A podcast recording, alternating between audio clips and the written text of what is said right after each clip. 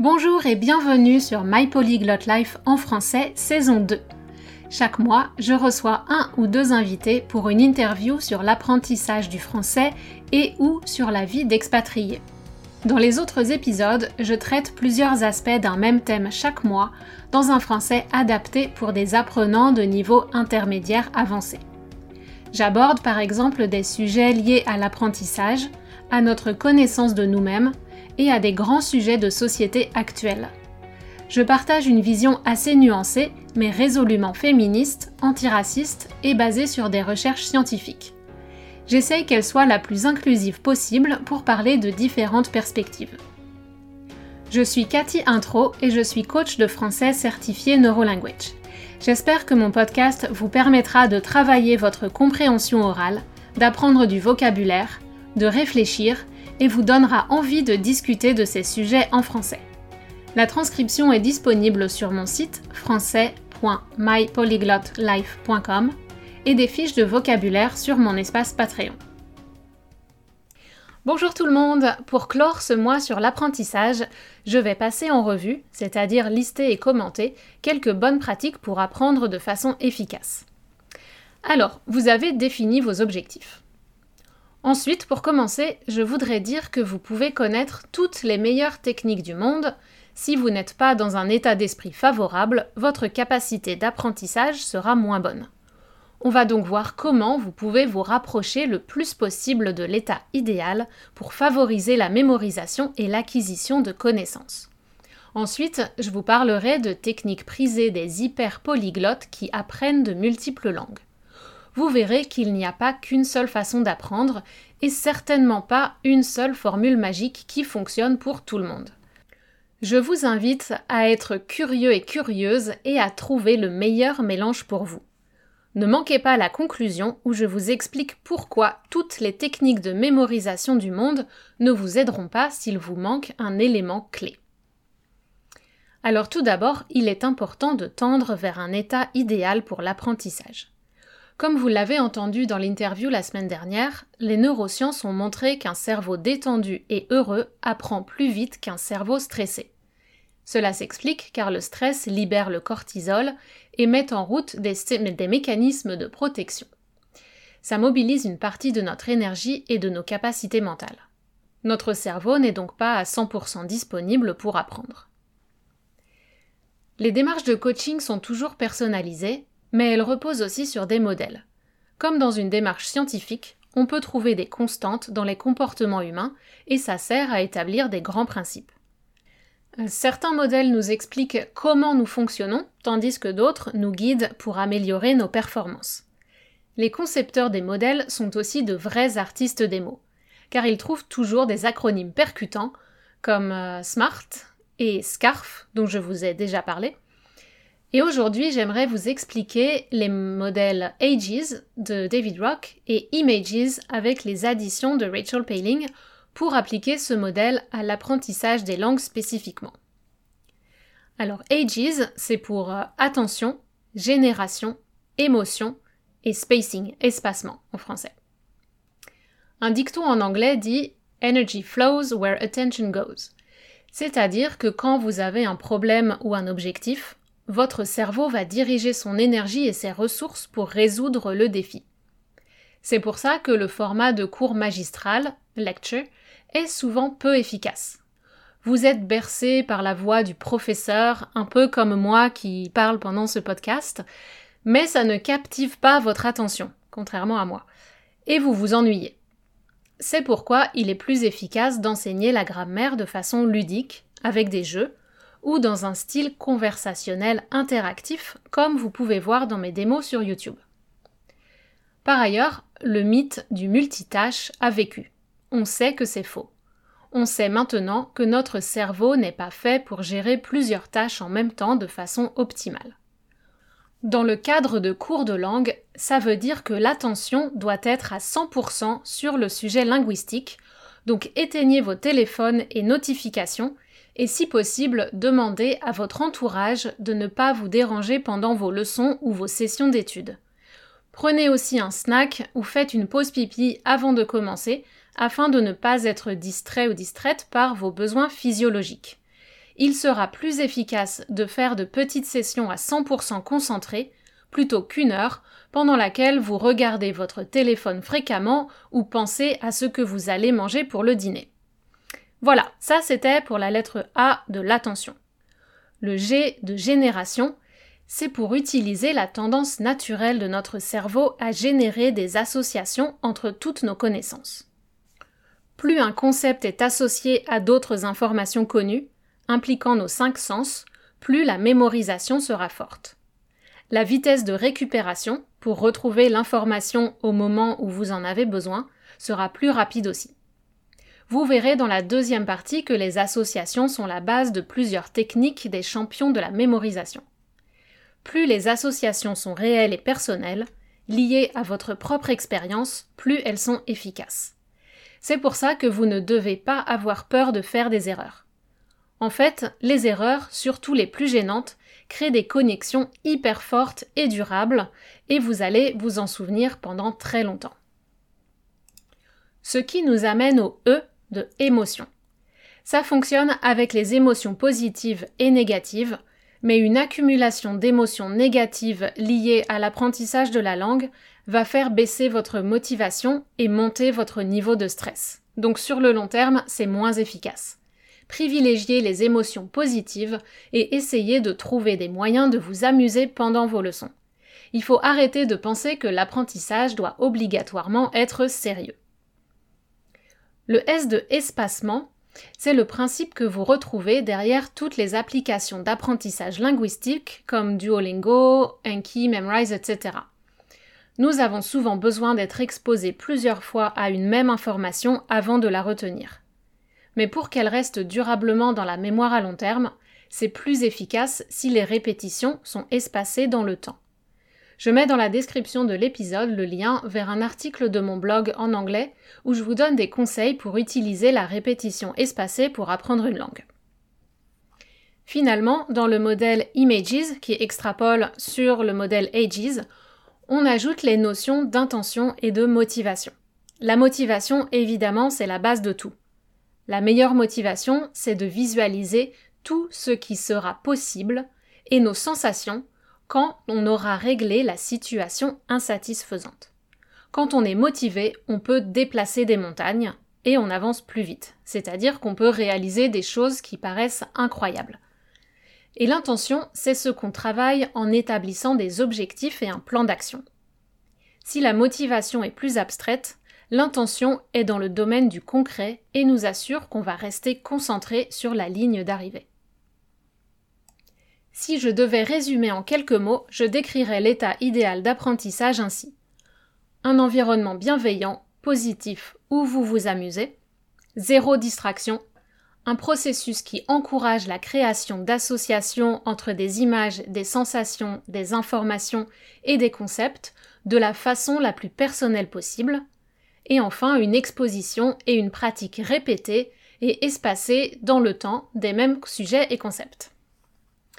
Voilà, vous avez toutes les clés pour faire le point sur votre environnement d'apprentissage. Est-ce que vous êtes proche de l'idéal? Que pourriez-vous faire de mieux? Comment pourriez-vous modifier pour optimiser? Avant de passer aux techniques en elles-mêmes, je voudrais mentionner un point très important. C'est la relation entre votre physique et votre mental. En effet, si l'apprentissage est un processus majoritairement intellectuel, nous sommes des êtres charnels et les deux s'influencent mutuellement. Et pas seulement au niveau des distractions physiologiques dont je vous ai parlé. D'après un article du site belge de la RTBF, une étude de 13 expériences scientifiques analysées par l'université de Jönköping sur les effets de l'exercice sur les personnes de 18 à 35 ans montre des bienfaits réels. Réalisée entre 2009 et 2019, Publiée dans la revue Translational Sports Medicine, l'étude conclut qu'entre 2 minutes et 1 heure d'exercice aérobie, comme la course, la marche rapide ou le vélo, améliore les fonctions d'apprentissage et de mémoire chez les jeunes adultes. Je cite l'article. L'exercice à intensité modérée et élevée, même pendant seulement 120 secondes, entraîne une amélioration de la mémoire d'apprentissage, de la planification et de la résolution de problèmes. de la concentration et de la fluidité verbale. L'effet positif peut durer jusqu'à deux heures après l'exercice. Donc maintenant, vous savez quoi faire avant votre prochaine leçon de français. Allez prendre l'air, sortez ou au moins bougez chez vous dans votre salon. J'ai pas encore essayé, mais je vais m'y mettre et je vous tiendrai au courant. Mais ce n'est pas tout. Les exercices cardio-respiratoires aident à améliorer la santé cérébrale en général et à diminuer la perte de matière grise. La matière grise, c'est ce qui abrite vos neurones, donc vous voulez en prendre soin. Bouger son corps en faisant du sport ou en dansant par exemple permet aussi de libérer des hormones qui améliorent votre humeur et vous détendent. Elles diminuent votre niveau de stress. Encore une bonne raison de réserver des moments dans votre agenda pour des activités physiques. Finalement, dormir suffisamment est primordial. Pratiquer régulièrement la méditation permet aussi d'accéder à un état plus favorable à l'apprentissage. En calmant votre esprit et votre corps, en vous mettant dans un état cérébral proche du sommeil, vous pouvez augmenter votre niveau d'énergie disponible et votre concentration avant de vous lancer dans une tâche qui demande toutes vos capacités cognitives. Après un moment d'excitation ou d'effort intellectuel intense, je vous conseille aussi une petite séance de méditation, d'activité manuelle et créative ou de sport pour faire redescendre la pression de votre cerveau. Je ne vais pas m'attarder sur le sujet aujourd'hui, mais si ça vous intéresse, je mets en lien ma présentation sur les interactions entre notre corps et notre esprit. C'est en anglais parce que je l'ai faite dans le cadre du mini-sommet Language and Mental Health 2020. Euh, d'ailleurs, ce sommet aura lieu à nouveau cette année en mars 2021, fin mars 2021.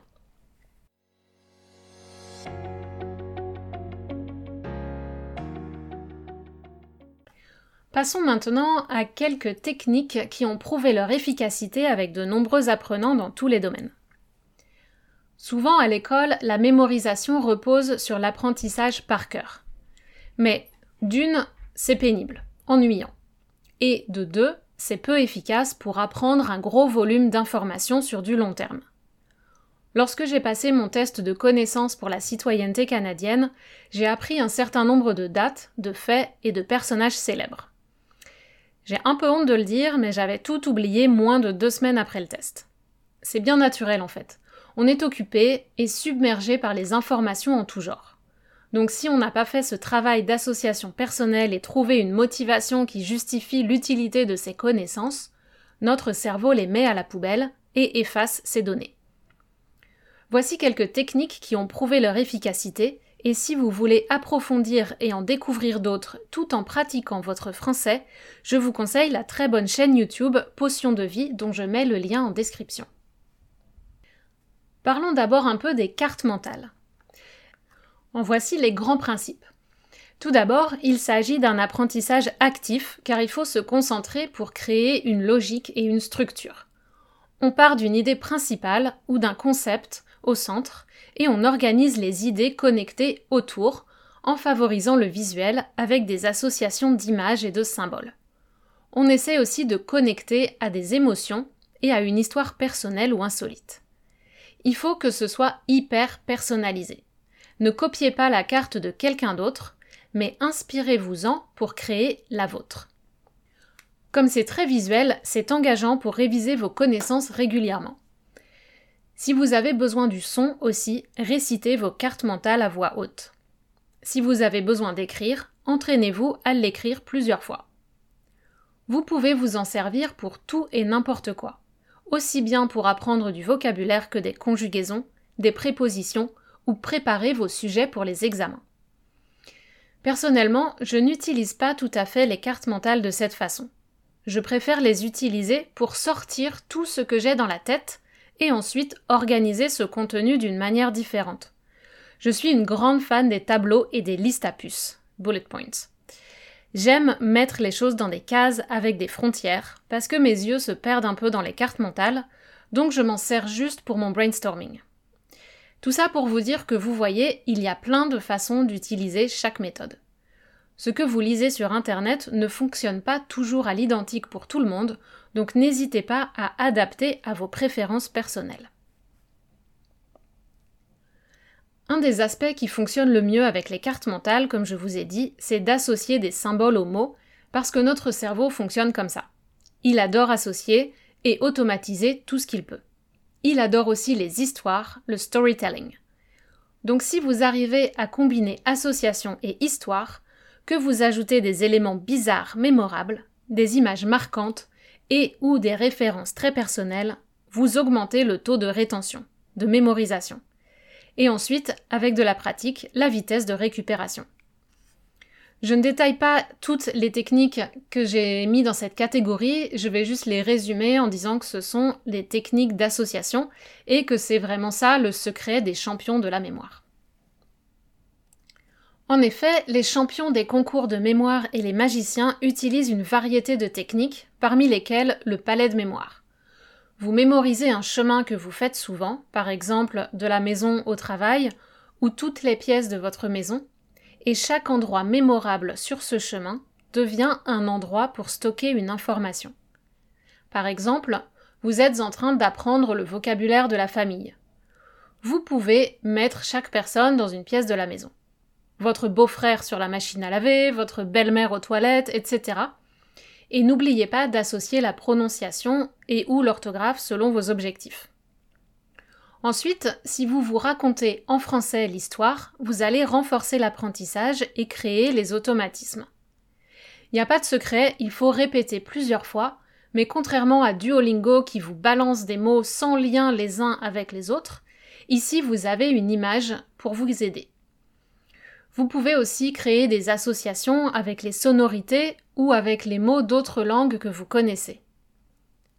Une amie dans mon groupe de pratique de l'espagnol venait aux rencontres hebdomadaires avec un immense carnet où elle enregistrait, en quelque sorte, les mots difficiles pour elle sous forme de dessin. Donc voilà, faites parler votre créativité et inventez des associations insolites qui n'ont de sens que pour vous et qui vous aideront à mémoriser.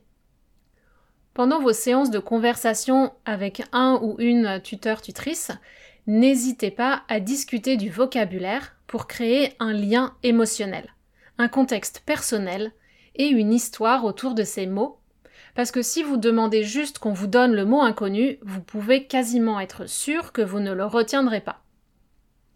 Alors toutes ces techniques demandent un peu de temps de mise en place, de préparation et de pratique au début, mais si vous les utilisez souvent, c'est intéressant et ça devient de plus en plus efficace. Vous ne pouvez pas faire ça pour tous les mots. Il faut accepter que vous allez apprendre beaucoup de mots simplement en les absorbant grâce à une exposition répétée dans tout ce que vous lisez et écoutez. Et c'est pour ça qu'il faut consommer le plus possible. Mais pour les conjugaisons, ou pour ces quelques mots difficiles que vous oubliez toujours, ou encore pour les mots que vous devez apprendre pour un test, ça vaut le coup d'essayer ces techniques. Finalement, on va quand même parler un peu de l'apprentissage par cœur, par la répétition, ou uh, rote learning en anglais. Je ne vais pas m'éterniser sur ce système que tout le monde connaît. C'est comme ça qu'on apprend nos tables de multiplication et les verbes irréguliers en anglais, en tout cas en France. Les applis comme Duolingo et compagnie utilisent ce principe aussi. C'est pas la méthode la plus efficace ni la plus passionnante, comme dit l'expression, c'est bête et méchant, it's not rocket science, mais ça fonctionne. Mais c'est ennuyant et pas rapide du tout. Les fiches, flashcards, fonctionnent sur ce système et ça fonctionne bien pour certaines personnes. Pour moi, ça ne marche que si la fiche a à la fois le texte et le son, et c'est encore mieux s'il y a aussi une image. Disons que cette technique est un bon complément à d'autres méthodes, mais ça ne peut pas être la base de votre apprentissage si vous voulez réussir à parler un jour. Une méthode qui va encore plus loin et que je trouve intéressante si vous êtes prêt ou prête à passer un peu de temps chaque jour pour apprendre du vocabulaire, c'est la méthode Gold List, comme liste d'or. C'est un peu compliqué à expliquer, donc je vous mets un lien dans la description si vous voulez voir à quoi ça ressemble. Pour récapituler, voici les éléments indispensables pour que n'importe quelle technique d'apprentissage fonctionne. Elle doit être stimulante et pas ennuyante. Elle doit permettre à votre cerveau de trouver une logique qui a du sens pour lui. Si vous fonctionnez par association, elles doivent être les plus personnelles et ou les plus insolites possibles pour être mémorables. plus elle implique de sens, la vue, l'ouïe, le toucher, etc., plus ce sera puissant. Il faut de la répétition. Et si vous ne pratiquez pas la production, vous aurez des connaissances passives stockées dans votre cerveau, mais vous aurez des difficultés pour les utiliser dans des productions orales ou écrites. Par exemple, vous pouvez comprendre en théorie comment conduire une voiture, mais si vous n'essayez jamais de conduire vous-même, vous serez incapable d'aller sur une route au volant d'une voiture. Vous avez probablement entendu dire qu'il y a quatre types principaux d'apprenants visuel, avec les images, auditif, avec les sons et le dialogue intérieur, kinesthésique, avec euh, l'action de faire les choses, les gestes, d'écrire, et finalement le type lecteur qui inclut euh, la lecture et l'écriture. Certains référencent même jusqu'à sept types d'apprenants. Bon, la réalité, c'est qu'on est souvent un mélange de plusieurs types, donc euh, même si un ou deux sont dominants, ne vous sentez pas obligé de vous limiter à un seul type d'activité. Notre cerveau aime aussi la variété. Et si vous n'êtes pas familier avec ces concepts, explorez, testez et voyez ce qui marche le mieux pour vous. C'est aussi ce qui fait la joie d'apprendre. Cassez la routine et shake things up de temps en temps. En conclusion, l'essentiel pour être efficace, c'est de créer un bon environnement pour absorber le plus d'informations possible, sans stress, et ensuite d'utiliser la répétition stratégique pour les ancrer dans le cerveau. Utilisez les associations et vos sens pour la récupération, retrieval, et pratiquez pour augmenter la vitesse. Je suis sûre que vous avez entendu ces conseils maintes et maintes fois, beaucoup de fois, souvent, mais j'espère que vous comprenez mieux les mécanismes derrière et que vous aurez envie d'aller explorer certaines pistes pour trouver ce qui fonctionne pour vous. Mais, et voici le secret que je vous ai promis au début de l'épisode, il ne faut pas oublier que le langage est avant tout un outil de communication et qu'il faut donc penser à cultiver votre capacité à entrer dans un état de flow un état où vous débranchez la réflexion sur la grammaire et où vous vous concentrez sur l'expression d'un message avec les outils que vous maîtrisez. Donc au début, n'hésitez pas à utiliser votre langage corporel en complément des mots. Un bon exemple de ça, de cet état de flow, c'est ce sont les interviews avec Rachel Paling dans l'épisode de la semaine dernière, ou encore celle d'Alex et Margarita. Dans cet état, vous vous laissez beaucoup plus porté par votre intuition, what feels right, par les connaissances que vous maîtrisez, et vous oubliez votre jugement intérieur, self-consciousness. C'est une technique qui se pratique, et mon conseil pour commencer, c'est de s'entraîner avec des sujets sur lesquels vous êtes passionné, parce que la motivation de communiquer vos pensées est tellement forte que vous allez plus naturellement glisser vers l'état de flow et ce d'autant plus que vous répéterez la pratique dans un environnement où vous avez du temps pour parler et former vos phrases. Je ne recommande pas de vous lancer directement avec des natifs qui n'ont pas le temps de vous écouter, mais, euh, au contraire commencer avec un tuteur, un partenaire de conversation et euh, affiner votre vocabulaire et euh, vos compétences petit à petit. Et vous allez voir que petit à petit, justement, la frustration va diminuer et vous pourrez reproduire ensuite le processus avec d'autres sujets de conversation. Et si ces sujets sont liés d'une façon ou d'une autre à un point spécifique de la culture de votre langue cible, c'est encore mieux car vous ferez d'une pierre deux coups. On conseille souvent de changer la langue des activités qu'on pratique quotidiennement pour utiliser la langue cible au lieu de la langue maternelle. Effectivement, ça marche super bien pour renforcer votre immersion. Mais j'aime aussi, de mon côté, trouver des activités spécifiques à ma langue cible qui n'existent pas ou qui sont très différents de l'anglais ou du français. Pour justement créer une connexion particulière beaucoup plus forte et intime avec cette langue cible. Par exemple, avec le Canada, je pense que ça a été la découverte du yoga, de la nature et des activités sportives en extérieur, et ça a fait évoluer ma personnalité. Et maintenant, dans tous ces domaines, ma langue la plus intuitive, c'est l'anglais, et je dois réfléchir à mon vocabulaire en français.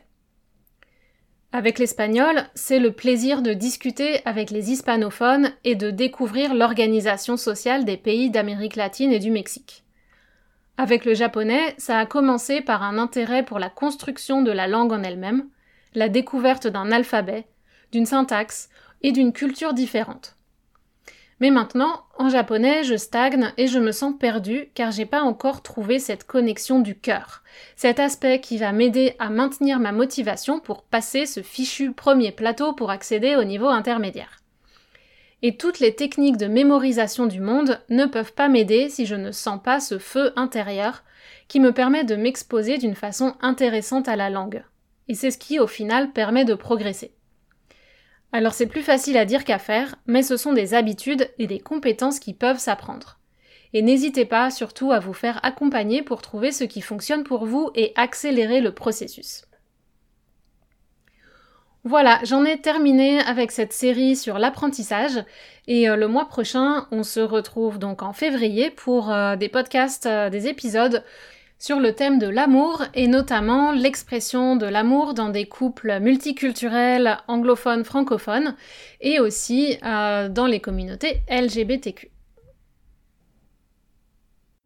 Voilà, si vous aimez ce podcast, n'oubliez pas de vous abonner et d'en parler autour de vous et je vous dis à très bientôt sur My Polyglot Life en français.